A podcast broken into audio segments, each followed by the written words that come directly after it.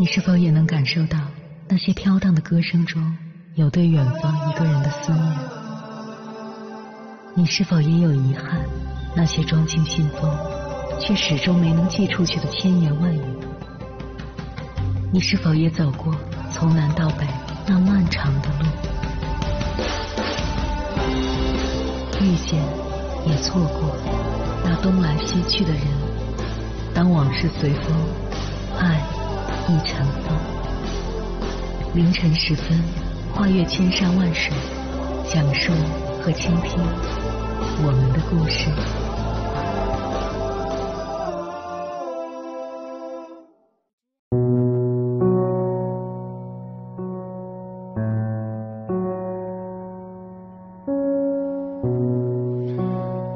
欢迎回来，各位夜行者，这里是正在直播的中国交通广播心灵夜话栏目《千山万水只为你》，深夜不孤单，我是迎波，我要以黑夜为翅膀，带你在电波中自在飞翔。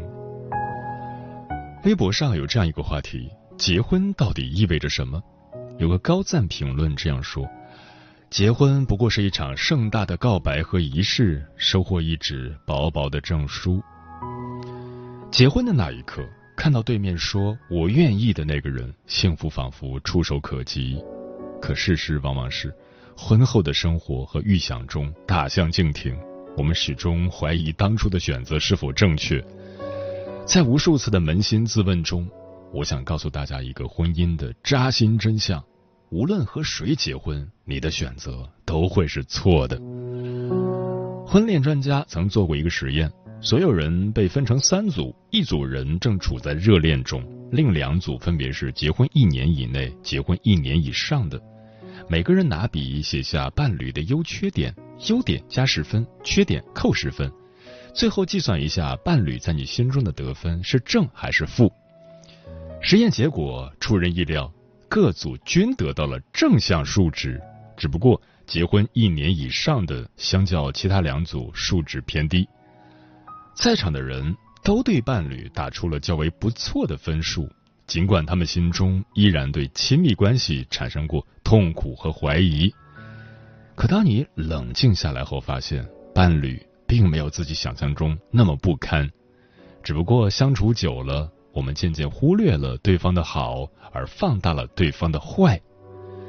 尤其是婚姻中的鸡零狗碎、不断的争吵和摩擦，都让我们觉得遇到了一个错的人。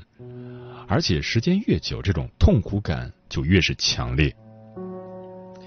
可我们心里也很清楚，没有人是完美的，伴侣也是一样。不管怎么选，可能都会是错的。有了这样的心理建设，我们就会降低。对伴侣过高的预期，要知道，婚姻的本质是和那个错的人一起踏出一条对的路。之前综艺节目《披荆斩棘的哥哥》大火，李承铉的精彩表演屡次登上热搜，他和老婆戚薇的婚姻状态更是羡煞众人。李承铉说：“我第一次看到你，你不是我喜欢的类型。”看到戚薇一脸严肃。李承铉有点紧张的说：“我不是因为外表，纯粹是因为你这个人，你的性格、你的态度、你的思维模式。”戚薇也打了个圆场，所以不是喜欢的类型也可以相处试试看的，不要一棒子把人家打死。这时候俩人都笑得前仰后合，因为实在懂对方想表达的意思。有句话说：“欣赏一个人，始于颜值，敬于才华，合于性格，久于人品。外表可以在瞬间被吸引，承诺也可以在结婚的刹那脱口而出。可一个人是否靠谱，双方生活习惯是否契合，是要靠长时间的经历和磨合才能知道的。结婚并不是一道分水岭，告诉我们不用再悉心维护彼此的关系。”相反，它只是个开始，意味着两个人要更加努力的走下去。在采访中，易立竞问李承铉：“想对五十岁的自己说什么？”李承铉回答的很简约：“一切选择都是对的。”对此，我深有感触。对方到底是不是对的人，并不一定是在结婚的那一刻笃定，但却会在很久以后验证当初的答案。是在经历无数次争执、愤恨、离婚的念头，甚至掐死对方的冲动后，渐渐发现，对方还是自己生命不可分割的一部分。两个人合力构建的家庭，在磨合中变得圆融，在风雨中变得坚固。一切选择都是对的，是多年后给承诺的答案，是彼此努力靠近的勋章。结婚是一个瞬间，婚姻却是一生。只有彼此理解和接纳，容忍和成全，才是幸福婚姻的良方。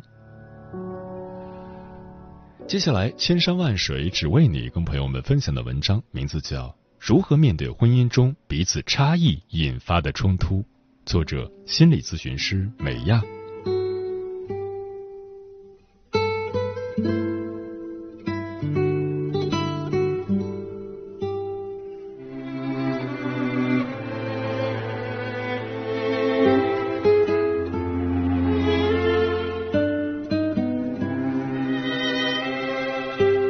朋友问我，经营婚姻最难的地方在哪里？我说，处理由差异引发的冲突。任何两个人长期在一起生活，都会发现彼此有很多差异：成长背景、受教育程度、价值观、思维方式、生活习惯、性格特质、兴趣爱好等差异。更要命的是，这些差异你可能在最初的时候并不能知晓。然后也不知道两个人之后会因差异而爆发冲突和矛盾。今年是我和丈夫大卫在一起的第十年，恋爱四年，结婚六年。说实话，我到现在还在不断发现我们彼此之间的差异。前段时间我发现我们剥大蒜的方式不一样，昨天我猛然发现我俩叠被子的方式也不一样，因为我们父母叠被子的方式就不同。我们之间的性格差异也很大，一个急躁，一个温吞；一个注重效率，一个注重安全；一个喜欢变化，一个喜欢稳定；一个喜欢忙碌，一个喜欢闲适。这样的两个人在一起，肯定会有很多矛盾。比如以前每天下午两点的时候，我在工作，如果看到大卫在睡午觉，我的火气就比较大。老娘辛苦工作，你居然在呼呼大睡。好在我在亲密关系这个道场磨练自己已经十年了，面对此情此景，能够控制好自己不发脾气。再比如买个东西，大卫会考虑的很细致，功能、性价比什么的他都会考虑进去。我就觉得东西看起来差不多，价格差不多就行了，就买吧。有一回我们因为买东西吵了架，那次我们一起去买装修的材料和一些家具。两个人在家具城里走了近三个小时，逛了沙发店，还逛了几家瓷砖店，但是一直没有定下买什么样子和品牌的瓷砖。我有点烦躁了。临近中午，加上肚子饿了，情绪变得更加烦躁。我不想再逛瓷砖店了，想定下来。大卫认为还需要再看几家，对比一番。这个时候，我们就吵了起来。最后，生气的我走到一家瓷砖店。以迅雷不及掩耳之势敲定了瓷砖的样子，签了订单合同，付了钱。相比过去，类似这样因为差异带来的冲突，在我们现在的关系中发生的越来越少了，因为我们更了解自己，也更了解彼此了。但是，我认为以后这样的冲突依然还是会发生。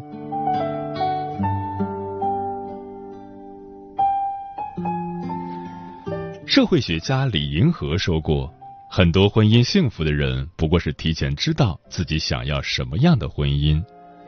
确实如此，可是我们很多人真的很难提前知道自己想要什么样的婚姻，因为我们不认识自己，且没有一个机会去认识自己。我们的教育、我们的文化都没有教人认识自己的功课。我们循着生活的脚步往前走，一日又一日重复。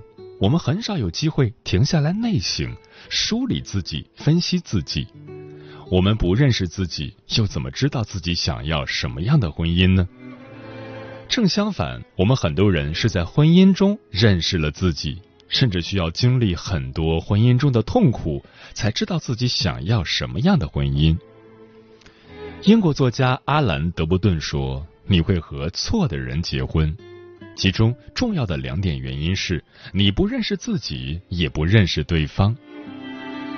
我们人类并不聪明，甚至是愚蠢的，愚蠢到很少能提前的真正的认识自己。”比如我，我是和大卫谈恋爱的时候才发现这样一点：当我肚子饿的时候，如果别人还让我做事，我会发脾气，是不是有点好笑？其实很多人都是这样，饥饿、缺觉、疲惫都会让一个人的情绪变得糟糕。你在最初建立关系时，往往既不认识自己，也不认识对方，这种不认识可能是全方位的。你不知道自己和父亲相似，喜欢工作，逃避家庭，只有工作才能让你感觉有价值。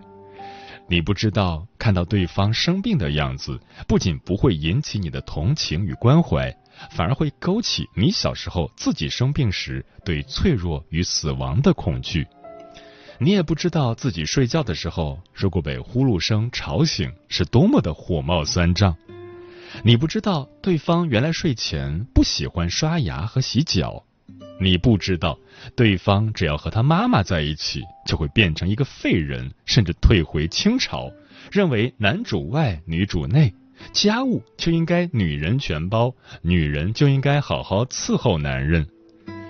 你也不知道对方做爱之后原来不喜欢拥抱和亲密的依偎，只想独处。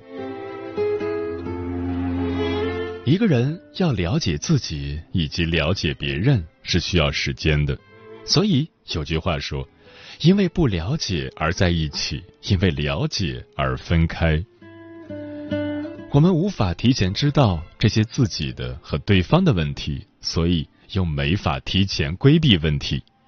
因此，那些早早结婚的人，由于没有足够的时间了解自己和对方。更容易摊上和错误的人结婚的风险。还有，每个人都是在时间的长河中发生着改变。比如，谈恋爱的时候，女人被男人的文艺才华所吸引，觉得他爱看书、会弹吉他，充满了魅力。等到生了孩子，却对男人看书、弹琴这些爱好嗤之以鼻。别谈了，别看了，干点能换来奶粉钱的事情吧。比如贫穷的时候，两个人都一心想着挣钱，改变现实的困境；等到有钱了，两个人的目标也许就发生了变化。一个想继续赚钱，积累更多的财富；一个却想慢下来，享受生活。或者一个想为他人、为社会做贡献，帮助别人；一个却不认同这样的做法。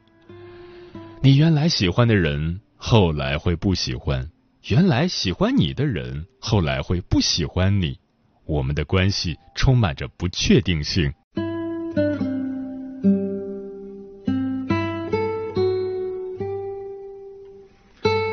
除了人的需求、情感的变化，引发亲密关系冲突的那些差异里，还有一个特殊的类别——创伤的差异。很多人没有意识到自己在亲密关系中的那些问题，常是由原生家庭衍生而来的。亲密关系会勾起我们在原生家庭中遭遇的创伤，也让我们看到自己是如何继承或者复制自己原生家庭中有问题的关系模式。比如，一个从小成长于重男轻女家庭中的女孩，她在原生家庭中不被重视，很难表达自己的需要，又因为需求不被重视、期待不被满足而心生怨恨。当他成年后建立起亲密关系时，很可能会有两种反应：要么对于关注非常敏感，需要大量的关注，用各种作的方式赢得关注；要么重复原生家庭的模式，他不表达自己的需要，容易让别人忽略自己，但又对被看见和被在意心怀期待，但却不断的失望受伤。再比如。一个从小遭遇被忽略创伤的女性，她在家庭、在学校都是容易被忽略的一个。当她遇到一个小时候遭遇不公平创伤的男性时，她渴望在亲密关系中被重视，自己的一些需要可以被优先考虑。可是对方却认为这不公平，因为对方从小最讨厌的就是让他吃亏的事情，于是冲突就不可避免。因为两个人创伤的差异，彼此都很难给予对方想要的东西。我们每个人都带着过去的伤痛，人与人的差异又是如此之大，加上我们不认识自己，我们又在不停的改变，这一切导致亲密关系的情感世界是那么错综复杂，我们对此无所适从。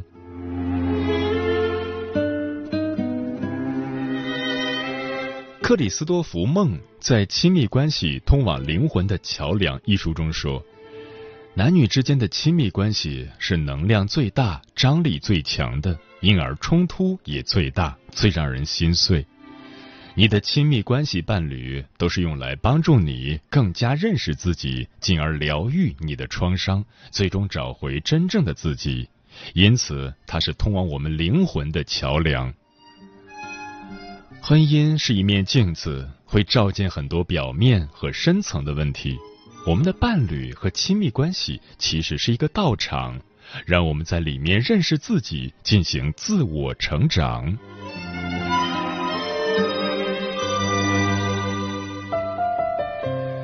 好的，回到差异引发亲密关系中的冲突上来。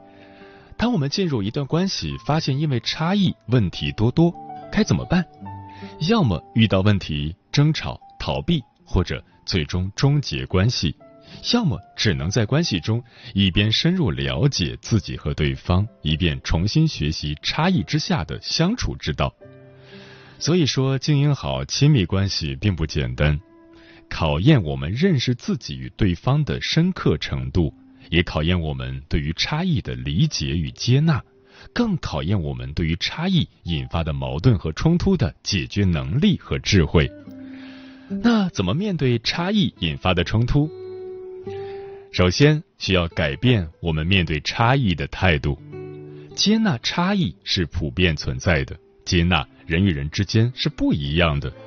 我们只能看见差异，了解差异，和差异相处，而不是消灭差异。其次。放下对与错的执着，做到不因为别人和你不一样，你就认为自己是对的，别人是错的。因为很多问题没有对与错，视角、观点、选择不同，不争对错。其中重要的一点就是不要求对方一定要按照自己的方式来。你和我不一样，我不说你错，也不要求你按照我的方式来。我尊重你和我不一样。这才是真正的平等和尊重。最后，在尊重彼此差异的基础上，一起寻求双赢。你想要 A，我想要 B，那是否有既满足 A 又满足 B 的解决之道？在这个过程中，如果我们还愿意走得更远一些，愿意向内去探索自己，去好好看看自己。梳理自己的成长经历，原生家庭中父母的相处方式，我们自身与父母的相处方式，了解自己的性格特点，看到自己在成长中的创伤，了解自己几十年来被哪些错误的观念所限制，那么，我们必然会因为认识自己，收获更加满意的亲密关系和更加幸福的人生。每一个深夜都有浓浓思念，每一段青春都有万水千山，千山万水只为你，千山万水只为你，正在路上。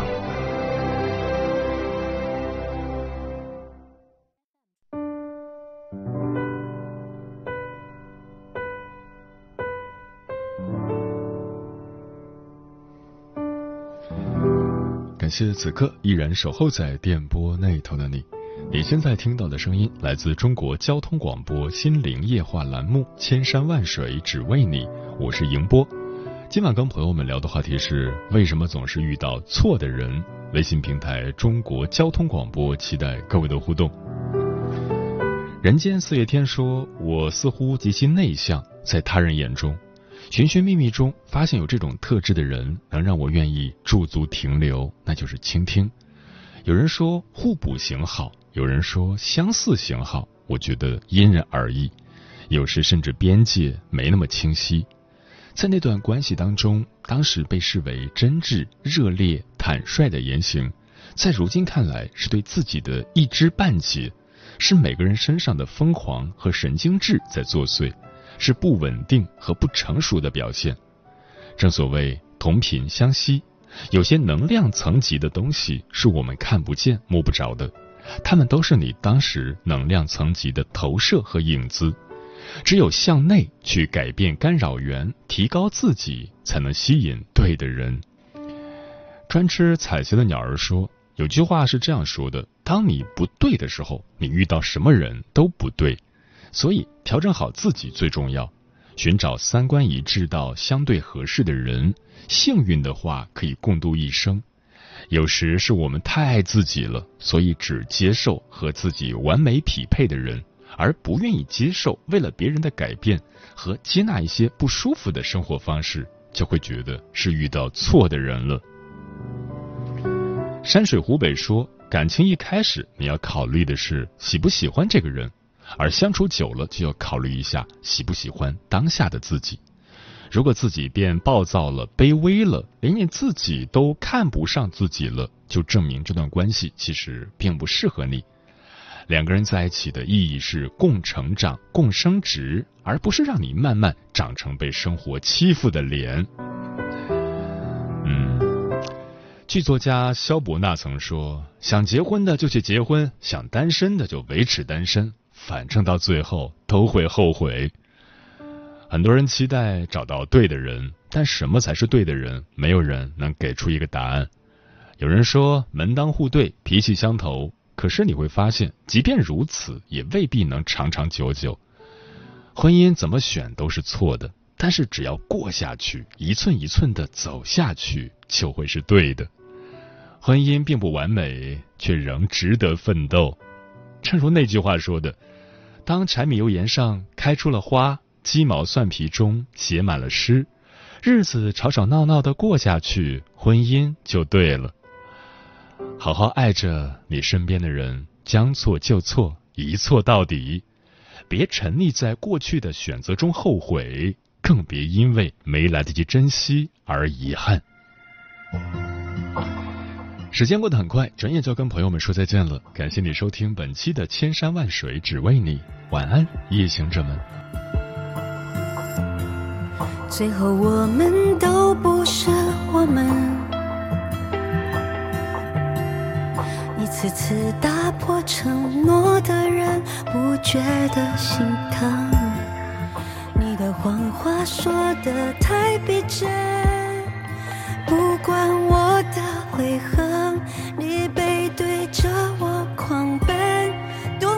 真。爱全给同一个人，可惜这个世界并不存在所谓的理想人生。我只是不想承认。